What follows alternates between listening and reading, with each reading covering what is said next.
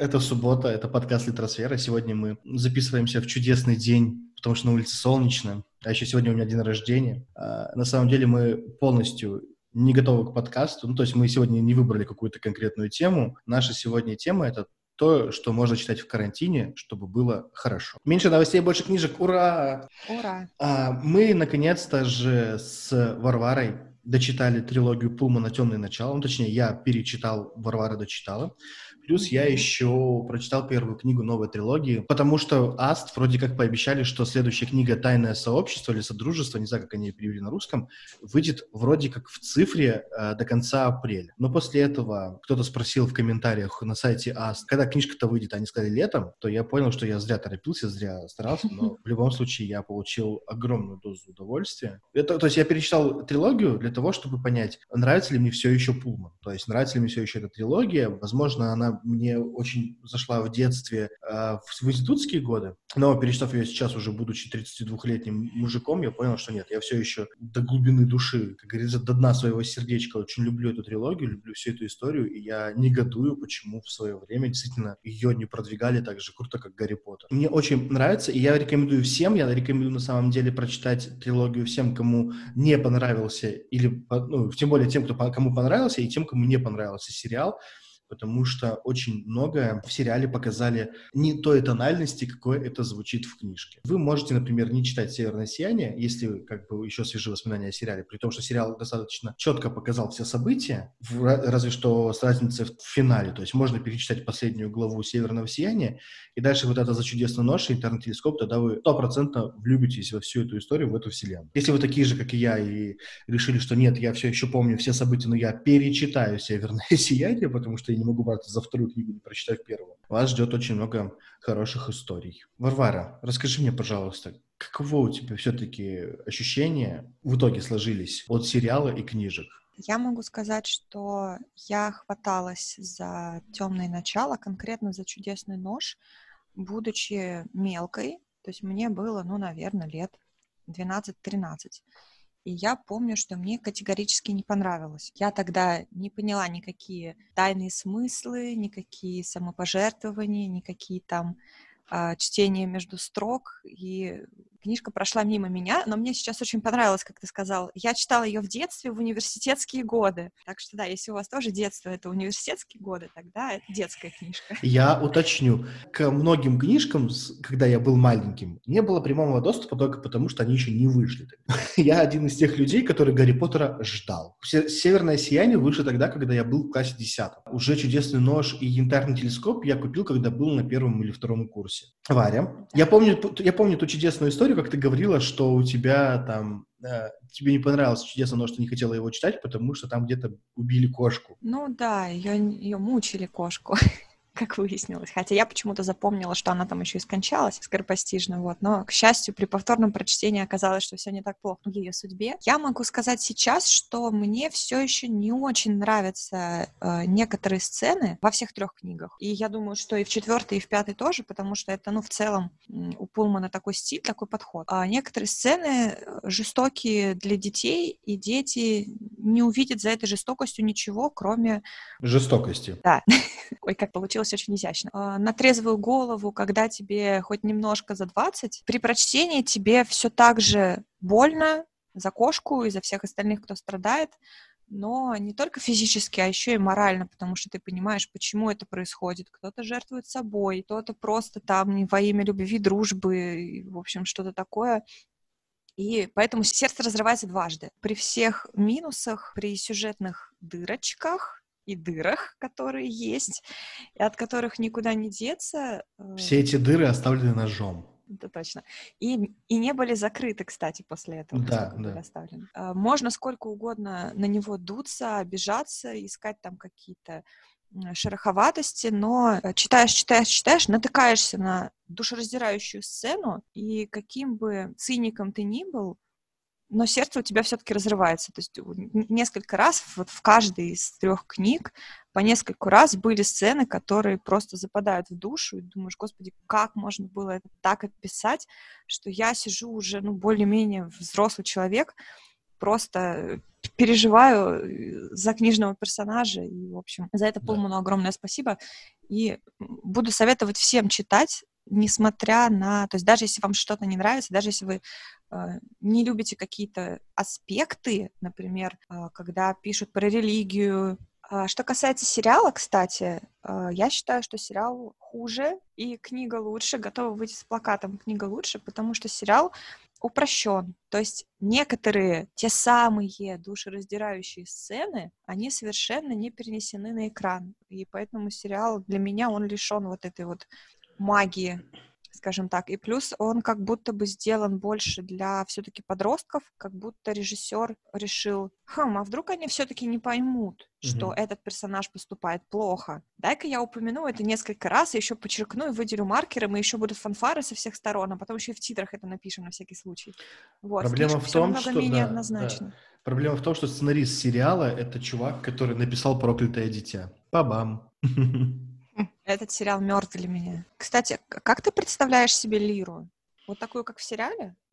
а, ну, во-первых, у Лиры золотистые волосы, поэтому я думаю, вот. что Лира больше... Лира... Ну так, понимаешь, это сделали больше того, чтобы Лира была похожа на мисс Колтер. Вот. Ну, ну, я, я, я скажу так, я представляю Лиру больше как в кино, на самом деле, именно с золотистыми волосами, но по характеру, по лицу, как-то по поведению, по сложению костей, если позволите, я представляю именно как в сериале, потому что мне... Сложение костей. Мне, мне, мне сериальная ну, очень сложно писать, говорить о том, что мне нравится конструкция тела девочки, знаешь, поэтому я говорю конструкция костей. Конструкция костей. Конституция. Конституция, да. С днем Конституции, ребят. А, Полезла мне... сейчас гуглить, как выглядит Лира в фильме, как Лира выглядит в сериале. Простите. Вот, в фильме она такая более какая-то сахарная, домашняя, а в сериале она такая более дикая. То, то есть в сериальную Лиру ты веришь, что она могла там скакать по крышам, кидаться камнями и прочее. Но за сериал я больше всего просто благодарен за то, что они расширили линию Колтер и очень много показали ее, потому что она классная. В частности, сцена в доме мисс Колтер, когда там залезли цыгане, чтобы украсть документы про там, место, где режут детей. Это очень крутая сцена, как мисс Колтер себя повела, что у нее там боевой стиль обезьяны.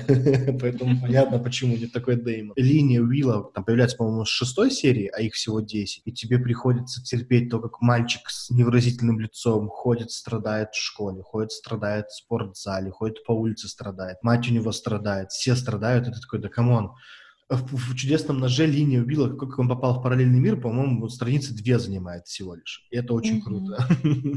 Но я просто хочу сказать, что да, то есть один из тех моментов, от которого остановится сердечко и разобьется немножко, это, в принципе, то, как умер друг Лиры Роджер.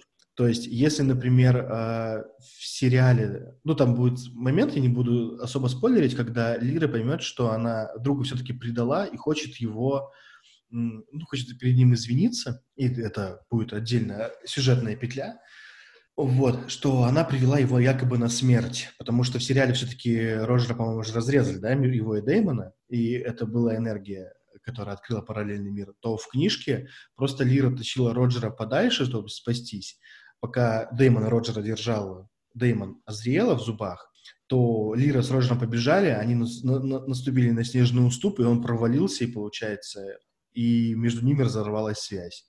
И вот это вот описано настолько больно, тебе настолько неприятно, потому что ты понимаешь, что, что Роджер умер уже в тот момент, когда там полетела вспышка от земли до неба и раскрылись ворота. То есть в тот момент ты уже понимаешь, что, что он мертв, хотя еще Лира не поняла это. Но когда ты видишь этот цвет, ты уже понимаешь, что все, энергия высвободилась, значит, что-то плохое случилось.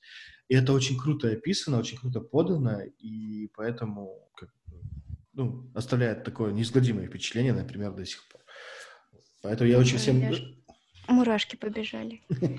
Очень, очень всем советую, потому что книжка все-таки, да, поднимает такие вопросы, которые совершенно не детские. Да и уже на самом деле Лира, она вела себя как ребенок только в первой книге, когда она была там э, бесом в юбке, да, одета как черт, кидает, кидает, кидается камнями, э, врет и прочее, то уже в других книжках она отходит немножечко на задний план, и она просто становится как одним из главных героев, но уже она начинает меняться, взрослеть очень быстро по характеру, и она все больше и больше напоминает свою мать, такую же харизматичную гунью. То есть девчонку, у которой единственная суперсила — это ложь. Это очень круто на самом деле. Да, Я- врет она просто потрясающая. Врет она, врет и не краснеет. И, а, да, кстати, в янтарном телескопе был момент, когда это ей сыграло с, ней злую шутку. Да. Что в какой-то веке потребовалось говорить правду, а она решила соврать и поплатилась за это. Поэтому... а, Причем мне очень нравится, как она собирается с мыслями и так воодушевляется, что сейчас она как наврет, и она такая, Прям сейчас открыла, открыла три короба и начала просто в них врать вот так, горочкой. и все, и она открывает рот, и вся следующая страница просто там, от- страница или две, просто какой-то бред абсолютный, это ой, вообще. Не, ну там не страница, там абзац, потому что ее быстренько заткнули, знаешь. Как в том меме, когда Бэтмен с Робином когда по, по щам получает, так же и Лира, Лира получила от Гарпии по щам. А, да, и я поэтому... Ну, то есть я эти две недели просто я читал без остановки, у меня просто страницы только так и листались, потому что невозможно было оторваться. И что очень круто, что на самом деле в, этом, в этой всей вселенной уже к третьей части ты чувствуешь то, что эта книга, она как будто, знаете, она гораздо больше, чем вот просто какая-то история. В ней столько вс- всего заложено, столько, столько всяких смыслов, столько всяких историй, что ты просто не можешь как будто, знаешь, в руках это все держать. Оно как будто огромным, тяжелым кирпичом там, или, знаешь, гранитной плитой какой-то, в которую ты стукаешься постоянно, но ничего с этим поделать не можешь. У меня было именно такое почему-то впечатление, что как будто у меня это не книжка, а просто кусок гранита, из которого нужно статую сделать.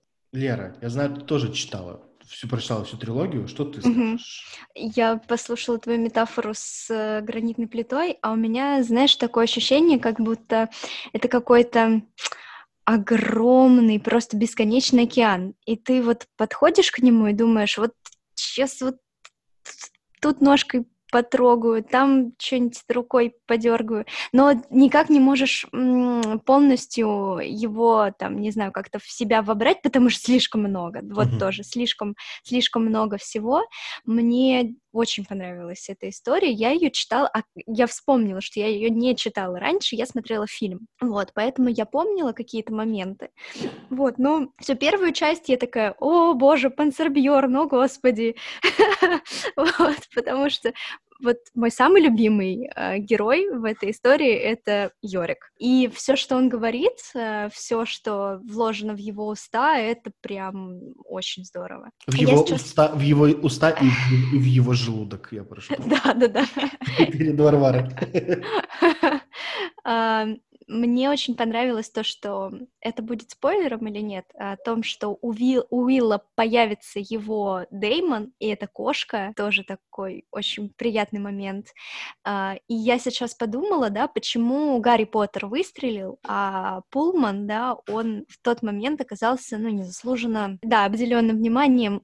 Все-таки история Гарри Поттера, она больше про религию, да, там есть отсылки к Библии, там о том, что ну, мальчик, который выжил, вот это все моменты, да, а, а у Пулмана Бог умирает, потому Мгм. что он устал, и он очень стар. Ну, то есть, мне кажется, вот эта идея, по крайней мере, там, да, в Америке, в Англии, она не просто, ну, не могла в тот момент а, каким-то образом быть популярной. Наверное, так. Короче, ладно, если уж мы затронули тему, и это, и на самом деле эту часть про то, что Бог в трилогии умирает, она уже давно заспойлерена, по-моему, во всех рецензиях к сериалу.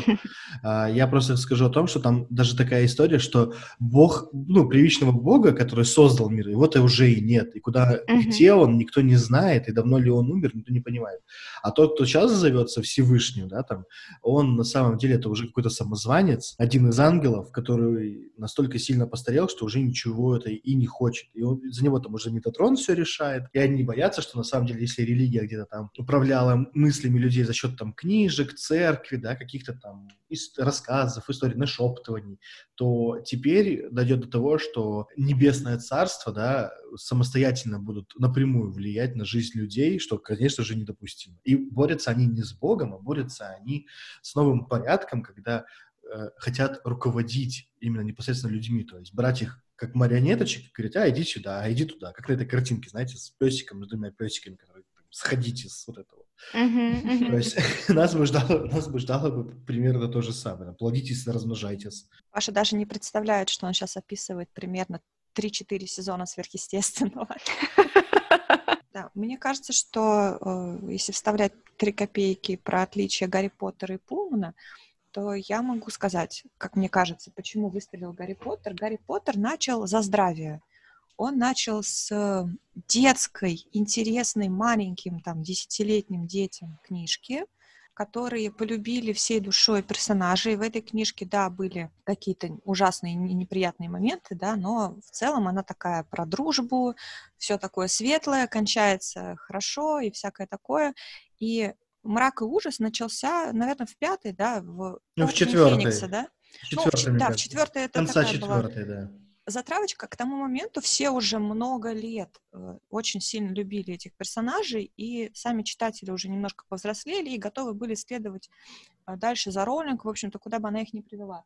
А здесь э, для меня «Северное сияние», оно сразу же вот как Кубок огня, как Орден Феникса. То есть это уже просто для людей постарше. Мрак и погибель ну, сразу же, с первой серии. Мрак и погибель сразу же, да, и это не меняется, в общем-то. И кончается оно тоже таким образом, что дети совершенно не оценят ни отношения Уилла и Лиры, ни отношения Колтер и Азриэля. То есть это, это, это, это просто непонятно. Это можно принять. То есть ты читаешь, ну, там, из разряда они любили друг друга или они не любили друг друга. И это, ну, это можно воспринять просто как данность, но прочувствовать это вот в таком возрасте не получится. А в Гарри Поттере много чего было, и, и дружба между ними, и всякие страхи, и учеба. И буллинг. Все, что... Да, все, что близко детям.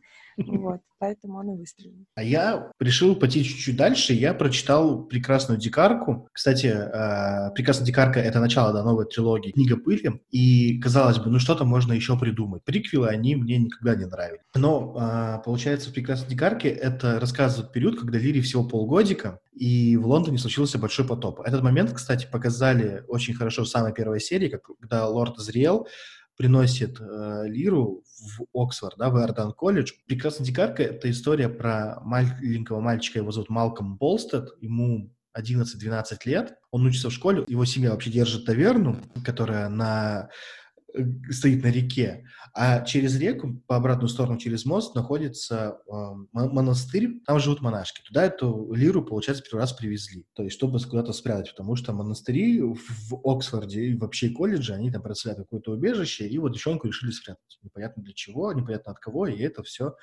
разъясняется постепенно. Пулман очень классно дал развитие миру. Прекрасная дикарка. Ну, прекрасная дикарка, во-первых, это называется каноэ. Это лодка этого Малкольма. На этой лодке, получается, он, Лира и девочка Элис после определенных обстоятельств будут плыть очень долго.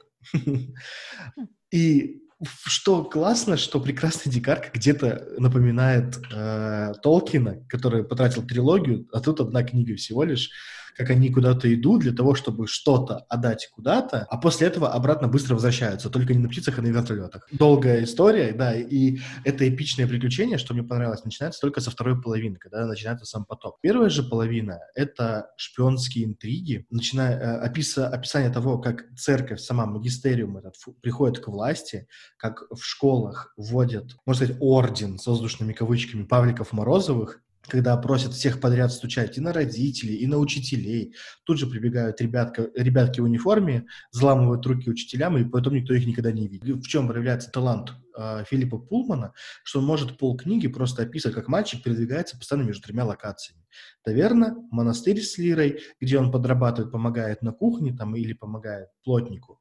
А, и квартира женщины, по-моему, ее зовут Ханна, да? Это та самая Ханна, которая, э, которую Лира в конце э, янтарного телескопа, которую Лира взяла под свое крыло. Они встречаются, они разговаривают, они обсуждают общие вещи, они читают книги. Она рассказывает, что такое литиометр, как примерно им можно пользоваться, какие есть смыслы у знаков. То есть больше погружают в эту историю, то, что на самом деле пользуется литиометром, ребенку, то есть то, что все считали, что э, Лира Марисюха, на самом деле это не так. То есть это, и мы это, кстати, мы это узнаем прекрасно в янтарном телескопе, что на самом деле только ребенок с незамутненным сознанием без воображения может читать легко литиометр, а как только он начинает взрослеть и начинает уже больше стопориться за какие-то внешние факторы, да, за какое-то свое сознание, включать воображение, у него начинает ничего не получаться. А, «Прекрасная дикарка» мне очень понравилась тем, что там а, мало того, что тебе, в принципе, интересно, что же будет дальше, несмотря на то, что ты знаешь, что ничего с героями не случится, потому что, ну, естественно, что случится с Лирой, если она станет героем следующей трилогии. Пулман подал новых персонажей настолько классными, настолько живыми, что хочется читать про них. Хочется уже закрыть историю Лиры и читать больше про этого Малкольма, больше про Ханну, больше про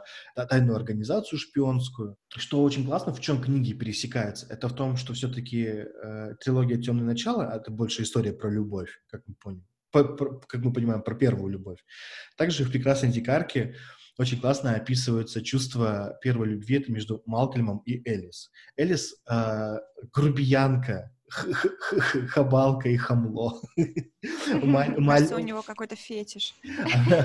Маленькая злая девочка, которая в итоге становится все-таки на самом деле очень дружелюбной, приветливой, милой. И там есть прекрасная сцена, когда он передает ей лиру э, в ручке, а она говорит, ой, что это она? Ой, какая она, смотри, красавица. Что она даже не шелохнулась? М, ленивая корова. Ну иди ко мне.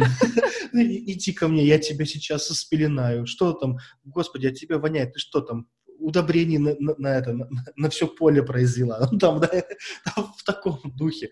То есть и ты считаешь, что умиляешься от того, как, как это все классно построено. И, с одной стороны, тебе хочется поблагодарить перевод, что книгу, ну, язык Пулмана очень хорошо передали, то, что он стал такой более плотный, более приземленный, а, в отличие от интернет телескопа, где было очень много такого как пространства и какого-то там воздуха между словами. Тут все очень так сбито, крепенько. Хочется верить, что и перевод постарался, но замечая, какие ошибки и опечатки в книжках бывают, то тут уже каждый раз тебе становится неловко от того, что мало ли, кто, кто же на самом деле тут, кому, кому пить дифферам, переводчику или автору. Слушайте, а, давайте минутку пошемим Аст да, за минутка, огромное просто количество опечаток. Минутка шейминга Аст за то, что они не смогли подобрать Если... нужные слова, либо, например, обрывают предложения так, что или строят их так, что непонятно, кто, кто поднял руку, Билл или стул, на котором он сидел. Валя, расскажи про, про свой негативный опыт. А, я не читала книгу «Пыли», поэтому я ничего не могу сказать насчет языка, но в «Чудесном ноже» было несколько опечаток, но еще куда не шло. А вот в третьей части их было по три штуки на странице, по-моему, и это просто ужасно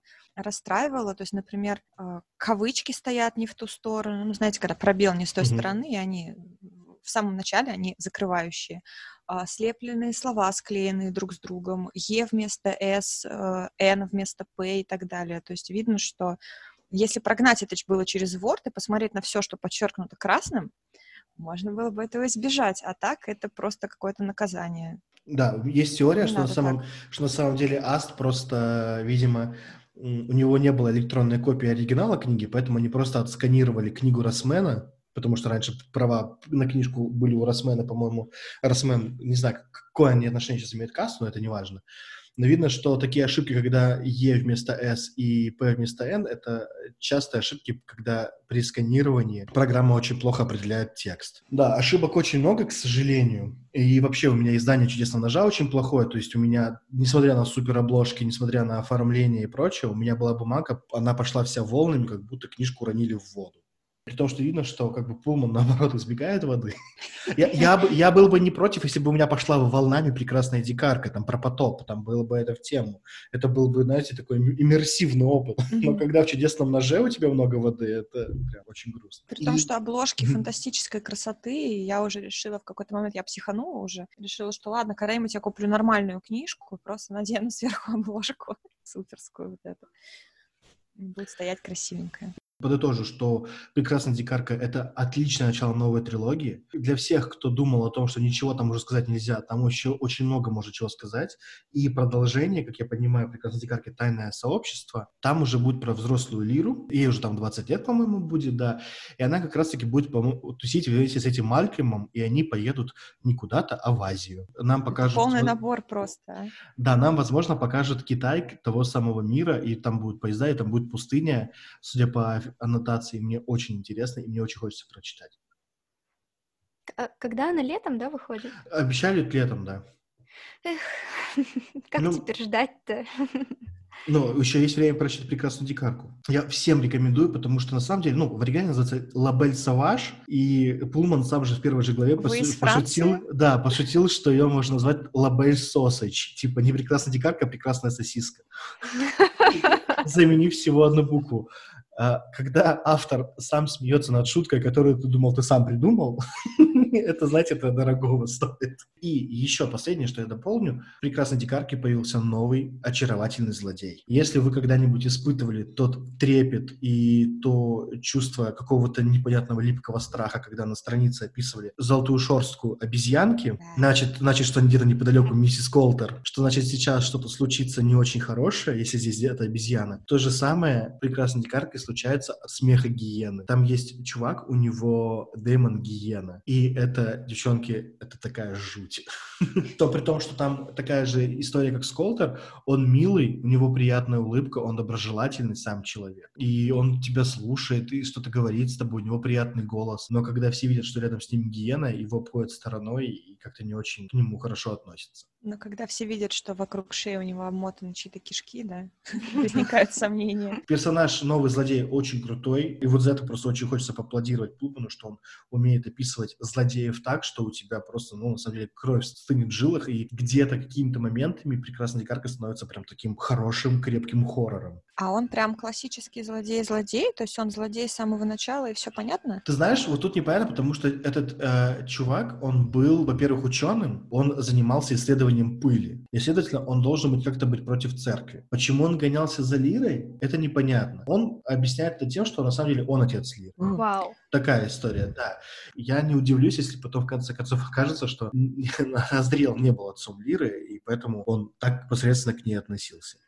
Но в любом случае к Азриэлу ты в этой книге прикипаешь еще больше симпатии. Вот, я почему спросила, классический злодей или не классический, да, то есть ясно ли он, что он плохой, и на этом все, потому что э, для меня самым пугающим в предыдущей трилогии то, что непонятно, как относиться. Ты, с одной стороны, думаешь, ну вот же, он же злой, а потом оказывается, что, может, и нет, а потом, а может, и да, и надо принимать решение, надо занимать чью-то сторону, а ты совершенно не представляешь, чью сторону занимать, тебе непонятно. Поэтому, знаешь, ответить на вопрос, злодей ли он, то есть, ну как, как, как можно в книжках Пулмана сказать, человек, злой человек или нет? Вроде Смотреть бы, на его Дэймона. Да, там вроде бы добрая организация, которая занимается благим делом, тоже не та, чем кажется, знаешь. И мне просто интересно, возможно, этот человек с гиеной получит свое развитие в дальнейшем, нам что-то про него расскажут, но каждый раз, когда он появляется, тебе хочется болеть против него. Там есть предыстория, что он сидел в тюрьме за какое-то сексуальное преступление. О. История о том, что он сидел в тюрьме за сексуальное преступление,